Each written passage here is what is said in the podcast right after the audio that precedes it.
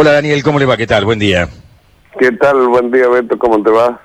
Bien, allí andamos, ya repuestos, contentos y pudiendo contarla, así que Me alegro Felices, agradecidos. Me alegro mucho, me alegro mucho. Intendente, le ha hecho un pedido para que eh, se pueda, pueda ver juntada el Día de la Madre. Sí, mira, eh, eh, eh, es medio largo el tema, pero bueno, vamos a tratar de sintetizarlo porque eh, ¿por qué termina en esa conclusión? Digo, ¿no? Si bien es cierto, eh, hay, hay una situación eh, complicada que, que lo que uno, uno está viendo y lo que yo particularmente voy notando. Si bien es cierto, te he escuchado como detallado este, todo lo que te ha tocado pasar y algunos momentos y, y, y me he notado, digamos, la sociedad como muy dividida, ¿no? En quienes están a favor de las restricciones y quienes están en contra. Entonces, eh, hoy hay un malestar sumado a que el corredor nuestro ya venía con 14 días de una restricción de, las 20 hasta las 6, bueno, se sumó esta, esta otra restricción un poco mayor en la cual, eh, bueno, vuelven a cerrar algunos, algunos comercios, algunos rubros, eh, y entendiendo también por, la gran preocupación que todos tenemos por la situación sanitaria. Entonces uno tiene que tratar de lograr poner en, una balanza y, lograr el mejor equilibrio, cosa que por ahí no, no está pasando entre lo sanitario y lo económico. Y, bueno, con, con todo ese malestar, con, con, con toda esa situación, este dije, a ver, lo que va a ser el- el próximo domingo, o sea, la gente, lo, primero que nos sabe es que la gente se va a juntar lo mismo. Entonces uno piensa, no es lo mismo juntarse sabiendo que está la posibilidad que hacerlo a escondida, ¿no? Porque lo primero que yo pienso y, y estimo Beto, eh, creo que nadie va a poner en riesgo a su familia. O sea, para poder este, lograr el, el- el fin de semana juntarse el día domingo particularmente. Ahora, vos sabés que el sentido común indica esto, Daniel, ¿no? Nadie pondría en riesgo a su familia. Te digo en mi cuadra, no voy a citar apellidos, Sí, sí, sí. en los contagios. En el 80% de los contagios hay cuatro familias que están en cuarentena en este momento. Todos por los chicos. Las juntadas de los chicos. O sea, bueno, anda, bueno, anda, bueno, anda. Viene el chico, se juntaba y viene y contagia al padre, contagia a la madre, contagia a los hermanos, contagia. Algunos lo pasaron mal. Otros la pasaron Sí, sí. casi de manera sintomática, ¿no? Pero sí. ocurre de esta manera, ¿no? Yo me contagié en un bar. En un bar que no respetó absolutamente ningún tipo de restricción ni protocolo. Y no había municipalidad, en Villa Allende en este caso, que haya hecho ningún tipo de control o haya hecho cumplir los protocolos. Se dedica más a controlar el tránsito para ver si sacamos alguna multita y pagamos los sueldos municipales que realmente a controlar la cuestión sanitaria. Entonces digo, hay que poner todo en la balanza porque claro que hay que ser empático con todos, hay que ser empático con lo que le están pasando mal porque hoy no están vendiendo, no pueden abrir su boliche y hay que ser empático con los equipos de salud que están trabajando a destajo y no dan más. Mira Daniel lo que me pasaban ayer. Ayer a la mañana, una sola obra social tenía 30 requerimientos judiciales exigiendo cama en el sistema privado. Una sola obra social. Tenían a la gente en las guardias, tirados en las guardias, tirados en las carpas. Y en muchos casos le 92%. mire, sí, en la placa da que tiene, pero tome este antibiótico y váyase a su casa. No, no me quiero ir a mi casa, quiero que me internen, tengo miedo. Entonces, es difícil realmente, Daniel, sopesar en este caso, porque tiene que haber necesariamente un nivel de prioridades. Te digo esto, te lo dice alguien que pasó por esto y que le ha cambiado la cabeza. Porque esto te cambia la Totalmente. cabeza. Esto te cambia el mate. Eh, es, es realmente es realmente difícil, ¿no? Pero Por eso, bueno, bueno, es que, es que uno se da cuenta, Beto, eh, con esto digo en esta división, porque quienes hoy critican las restricciones, quienes hoy hablan de, de la libertad, quienes hablan de los derechos humanos, es porque no le ha tocado de cerca. Lo, lo, a mí, por ahí lo que más me molesta es, digo, che, por lo menos hay que solidarizarse con quienes han pasado esta situación y ni hablar con la familia que han perdido algún ser querido. Entonces creo que todos los días bueno, conocemos uno nuevo. Todos conocemos muertos. Por supuesto. Todos. Por supuesto, por supuesto. Pero bueno, lo que pasa es que también uno tiene que, lograr eh, buscar, digamos, porque, eh, a ver, eh, una situación que se está dando y es lo que ayer también este, con algunos colegas tuyos decía, ¿por qué a veces no se nos invita también a participar de la, de la toma de decisiones? a los intendentes, háganlo con, con los presidentes de, cada uno este, de, de, los partidos políticos, que hoy, estos somos cuatro. Entonces, nosotros nos podríamos participar tranquilamente de, la toma de decisiones. Porque si no, después te encontrás con esta situación y decís, che, pero, eh, a ver, lo escuchaba eh, al, presidente de, la Cámara de Notatorio. Voy a decir, sí, los notatorios es donde normalmente menor este, peligrosidad de contagio, dicho por los mismos médicos, no dicho por mí, por, el tema del cloro. Bueno, y, se dan esas situaciones. Ahora, claro que se esa situación. Ahora, esas situaciones me parece que la toman, lo que la toman son los epidemiólogos, no son los médicos. Me parece que no es una decisión política. Eh, bueno, nosotros vamos a tener hoy una conversación a fondo con, Hugo Pizzi, que es uno de los hombres de consulta del gobernador. Eh, bueno, a ver hasta, hasta dónde él cree que es realmente importante que estas restricciones se sigan llevando adelante. Bueno, por otro lado, también del tema, perdóname, te digo, se dice del o sea, los, contagios en los lugares cerrados, este 90% de probabilidad de contagio y un 10% en, en lugares abiertos. Yo decir, che, a los, a los bares, los restaurantes, le pongamos hasta las 8 de la noche, pero dejemos durante el día que vendan café, pero al aire libre. Y el control de mesa, digamos, porque si vos estás habilitado el 45 o el 50%, cumplilo. Vos sabés, Daniel, porque andás igual que yo por Sierra Chica, que hay bares que estaban atestados de gente. Sí, sí, sí, sí. Sobre yo lo hablo con los colegas lo he dicho, ¿no? Yo tengo el, yo tengo el grupo de WhatsApp, yo lo digo. Yo le digo, si el colega, o sea, acá respetemos, acá pasa esto, pasa esto. Sí, sí, sí, sí. Sí, sí, sí boliche eh, bailando arriba de las mesas, bueno. Sí, sí, sí, sí. No, yo no, no, no, voy a hablar de los colegas ni de los lugares porque obviamente por una cuestión de, de respeto, pero sin duda este, eh, es el comentario, ¿no? sí, el comentario es lo que uno ve, porque uno pasa y ve, ¿no?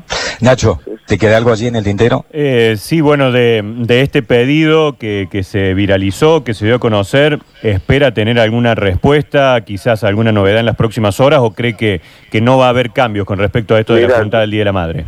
Eh, yo ayer, Nacho, me comuniqué con, con la secretaria, con, ahí, con la secretaria privada, en donde este, me atendió una, secretaria muy amablemente, eh, a donde enviamos nosotros la nota, bueno, que ya habíamos pasado el, mail, me dijo, el intendente, dice, seguramente el presidente, eh, la primera consulta que hacerle el gobernador, porque si bien es cierto, al, ser un DNU, es como que al estar ya homologado no, no, no, no se podría. Sí, digamos, existe una vía de excepción, digamos, que son dentro de lo que normalmente este, eh, se puede hacer a través de un DNU, en donde saca una resolución eh, el gobernador con la autorización del presidente, ¿no? Eh, hay, que, hay que recordar también que hay un decreto que adhiere a ese DNU, que es el 714, el provincial, y el DNU nacional, el 792-2020. Así que bueno, Hacerlo usted en su localidad sería un acto de rebeldía, digamos, ¿no? No, no, no, no. A ver, lo, primero que hay que entender, sobre todo con algunos colegas que, también se lo he planteado, que, han permitido, digamos, que, algunas de las restricciones establecidas en el DNU hoy se puedan realizar, hay que recordar que el DNU también dice que en uno de sus artículos que los responsables este, para hacer cumplir son los intendentes y secretarios de salud de cada localidad. Con lo cual, el incumplimiento de esto puede hacer que cualquier vecino pueda hacer una denuncia penal. Por incumplimiento de los deberes de funcionario público. O sea, eh, esto no, no, no, no es, es decir, es una resolución donde el intendente tiene la facultad de decir, bueno, yo me adhiero o no me adhiero. No, no, esto es un DNU nacional este, homologado, con lo cual sí o sí, eh, hay que, hay que acatarlo. Bien, eh, intendente, con respecto al otro costado, al otro hecho informativo, digamos, que hemos tenido hace algún tiempo, ya he perdido la cuenta con el COVID, pero hará veintipico, treinta días, eh, esta situación en la que se vio involucrado y imputado por este tema de las megafacturas y toda la historia, ¿usted tiene algo para decir con respecto al tema? Y lamentablemente que, que, fui imputado, fui acusado, fui eh, por un medio. Este, porque nunca nunca me llegó nada. Nunca la municipalidad fue allanada, eh, sí, digamos, fue allanado un domicilio aquí en la ciudad, como siempre lo conté, pero pero bueno. Es más, habíamos hablado de ese domicilio, inclusive porque fue un hecho bastante confuso. Exacto. ¿Pero la municipalidad no sufrió ningún allanamiento? Nunca. Nunca, si yo me, me tuve que personar este, eh, en la justicia para ponerme a disposición y en la justicia lo primero que me, plantearon, este, eh, ¿qué, está haciendo salir usted acá? No, vengo por esto, por esto. Pero, pero, pero a ver, usted dice, ¿le llegó una notificación? ¿Tiene alguna cédula? No. Bueno. Pero, bueno, pero esto se tiene que haber filtrado de la Fiscalía. Lo, que pasa es que lo, lo, eh, lo dijo la voz del interior, este, bueno, hable con la voz del interior, sale, ¿qué quiere que le digamos? Ahora, la voz del interior no inventa noticias, digamos, esto se ha filtrado de la fiscalía, obviamente. yo, yo hablé, digamos, este, este fue un, directamente un, periodista, ¿no? Este, que una cosa. Y yo, yo personalmente lo, lo, llamé, le digo, mira, me parece que está equivocado en la nota, este, tened cuenta que Estás hablando de, un allanamiento a la municipalidad de Mendiolaza cuando es un allanamiento a, un domicilio particular, que puede ser un error. Y está bárbaro. ¿Y ese domicilio particular qué relación tiene con usted o con la municipalidad? ¿Cómo? Ese domicilio particular, ¿qué relación tiene con usted o con la municipalidad? Ninguna. Ninguna, ni sabemos quién eran. Ahora vos sabés que arranca desde el momento que, que, que se da, porque nosotros ese día, la mañana, llamaban, eh, este, no, no sabemos por qué motivo, bueno, hay un allanamiento, ¿y qué pasa con la municipalidad? Nada, no entendimos nada. Y como era un allanamiento, incluso lo llamamos el comisario, no tenía absolutamente nada, hasta que el comisario después le avisa al secretario de seguridad, no, es un allanamiento de gendarmería. Bueno, al ser una causa, digamos, este, eh, que tiene el, ámbito este, nacional, eh, sin duda toda la gendarmería. Pero, Beto, o sea, así como te lo estoy contando. Bueno, yo no sé si usted recuerda, yo le hablé ese día, le mandé un mensaje y le dije, tengo información de un robo eh, con toma de rehenes en Mendiolaza. Y me contestó usted a la media hora diciendo, no, fue una confusión, aparentemente es un allanamiento en el marco de una causa federal. Eso es lo que usted me contestó. Claro. Bueno, y, eso es lo que fue Beto. Y de ahí nunca más. Después, ¿qué pasa? No, nos enteramos que, bueno, que había una, un tema por el tema de la AFIP, una causa federal, todo, y callaron a la municipalidad de Saldán. Y a la noche, bueno, me pasa a mí, mira, Dani, si te, te están poniendo en, en, este, en, la nota, en, la voz, este, allanan a la municipalidad de Saldán, la municipalidad de Mendiolas. Bueno, ya viste, yo... ¿Y la MUNI de Saldán fue allanada o no? Sí, sí. ¿La de Saldán sí? sí. Sí, sí, sí. El municipalidad de Saldán, sí. No la de Mendiolaza, sí la de Saldán. Exacto. E, era un domicilio en Mendiolaza y la municipalidad de Saldán. Ese era, ese era, digamos, este, y bueno. Y, de ahí en más usted no tuvo ningún tipo de notificación más por parte de la de la justicia federal. ¿Cómo? De allí en más usted nunca tuvo ningún tipo de notificación por parte de la justicia federal de Córdoba pero vos, vos sabés lo que estar cinco días aclarando y declarando en todos los medios que me llamaban. Digamos, vos, Beto, sabes, yo tengo una relación, gracias a Dios, espectacular, digamos, con todos los medios, por, por, por distintas situaciones que siempre eh, me llaman y predispuesto a responder, y no, no, así sea por alguna situación este, eh, compleja todo, o sea, uno tiene que, responder porque es fácil hablar con los medios solamente para, para, lo, para lo lindo. No, no, y, y en realidad le decía, bueno, pero no, entendían. Y digo, pasó cinco días, o sea, en, un momento, viste, dije, yo voy a llamar Tirso Pereira, digamos que eh, amigo de, la familia, y digo, Tirso, mira, me pasa esto, esto, esto. Bueno, y averiguo, no había absolutamente nada. Dice, mira, dice, yo creo que acá lo que hay que hacer es nos presentemos una nota. No quiero decir también lo que me dijo, nos van a sacar, este, eh, de, pero bueno, pero vamos. Y bueno, y tal Dios. Bueno. Sí, sí, pero bueno. ¿Qué va a hacer? Bueno, bueno, bueno, entonces que haya hecho la pregunta para que para que se pueda aclarar, eh, salir. Sí, yo creo que obviamente alguna cuestión política por medio tiene. Uno no sé, yo no sé si relacionarlo con eso. Eh, yo 20 días atrás había dicho, voy a ser candidato a gobernador, entonces no sabe, hasta muchos decían, bueno, esto tiene una cuestión entre, entre algunos mismos tuyos, de tu mismo partido. bueno, realmente eh, pero bueno, son cosas que a veces tiene la política y... La berretización, el proceso de berretización de la política argentina, del que venimos hablando hace tanto tiempo.